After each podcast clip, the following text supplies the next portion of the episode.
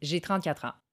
Et pour la première fois de ma vie, je me suis questionnée récemment à savoir si je voulais vraiment un enfant un jour. Puis pas que j'ai jamais pensé, c'est juste que j'ai jamais ressenti le besoin. Puis là, avant qu'on continue, je veux juste préciser qu'on ne parlera pas de bébé aujourd'hui, mais bien de pourquoi on n'arrive pas à faire un choix dans certaines sphères de notre vie et comment changer ça. C'est dans ma quête de Wannabe Mom que j'ai trouvé un article d'une thérapeute qui se spécialise dans l'accompagnement aux gens qui n'arrivent pas à savoir s'ils veulent un enfant ou non. Et oui, it's a thing. Et là, je me doute que ton questionnement du moment, c'est sur sûrement pas ça, mais étant donné que avoir un enfant, c'est pas mal une des plus grosses décisions ever, ben les trucs que je m'apprête à te donner, c'est pas mal les meilleurs à avoir quand tu as une prise de décision à faire. La plupart des gens ont l'impression d'être seuls à pas savoir ce qu'ils veulent, mais ça c'est plus basé sur une illusion d'une société qui laisse pas grand place à l'ambivalence. Comme s'il fallait avoir toutes nos shit together puis que les réponses se trouvaient dans les boîtes de céréales matinales. Mais men, il y a plus de gens qui savent pas ce qu'ils veulent que des gens qui savent ce qu'ils veulent.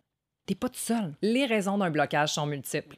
On se pose des questions, on a des peurs, des inquiétudes, mais la panique, elle, s'installe souvent quand on sent qu'on n'a pas le choix de faire un choix et ou quand on essaye de savoir ce qu'on veut et veut faire en même temps. Je répète, on essaye de savoir, de comprendre ce qu'on veut et veut faire en même temps. Voici donc pour vous 10 trucs pour vous aider à vous libérer et à faire un choix éclairé. Numéro 1. Si c'est pas déjà fait, commence par prendre une pause de toute discussion, pensée, obsession, action sur le sujet. Puis pendant cette pause-là, fais simplement accepter que présentement, tu ne sais pas ce que tu veux ou veux faire. Numéro 2. Prends conscience et accepte que la prise de décision est beaucoup plus complexe que ce qui paraît en surface.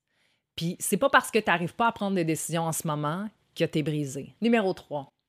Prends conscience de comment tu te sens. J'ai réalisé avec le temps que quand je me sens le plus prise au piège de prendre une décision, c'est souvent parce que mon aide veut même pas ça anyways. j'ai l'impression que c'est la chose à faire, que ça serait le fun, mais mon aide lui veut complètement autre chose.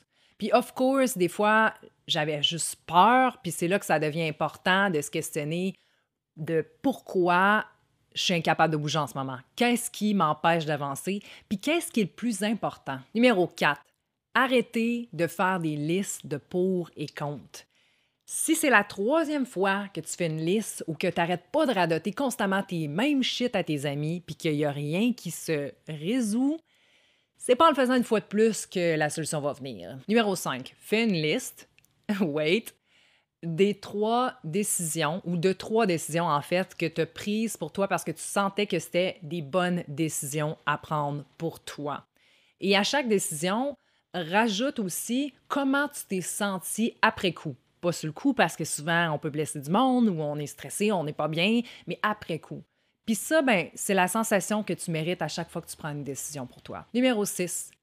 Crée une séparation entre le désir et la décision en mettant la décision de côté jusqu'à ce que la clarté du désir soit connue. Nos peurs, puis toutes les choses qu'on se répète à chaque jour nous empêchent de voir le désir en arrière. Et même si elles sont utiles et peuvent impacter notre décision, c'est important d'arriver à d'abord imaginer un endroit où la honte, le jugement, les peurs n'existent pas, où il n'y a pas de bonne ou mauvaise réponse puis de se questionner à savoir qu'est-ce qui motive ma décision. C'est quoi la raison derrière ce choix-là? Puis est-ce que c'est en accordance avec mes valeurs profondes? Numéro 7, fais semblant d'avoir pris la décision. Prends une décision par rapport au choix qui te trouble en ce moment, puis vis avec cette décision-là pendant au moins cinq jours. Puis pendant ces cinq jours-là, écris comment la décision que tu prétends avoir pris te fait sentir.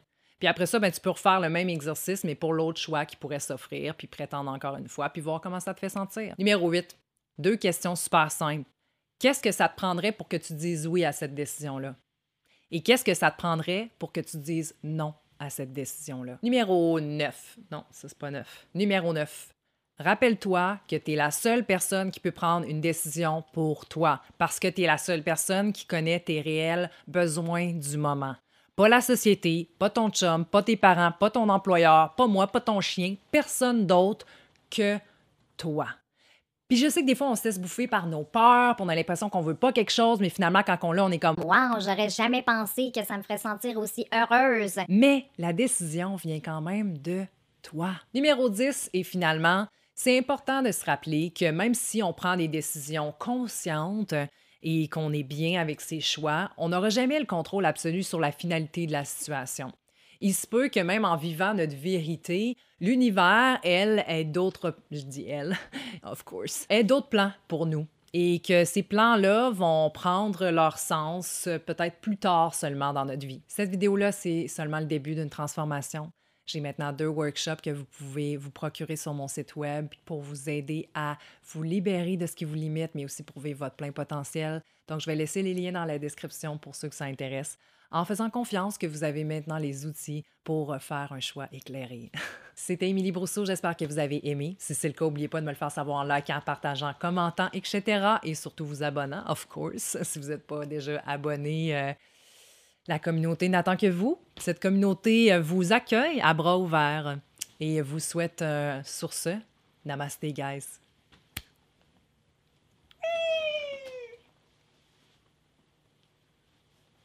J'ai-tu dit que c'était Émilie Brousseau? EmilieBrousseau.com. C'est votre choix.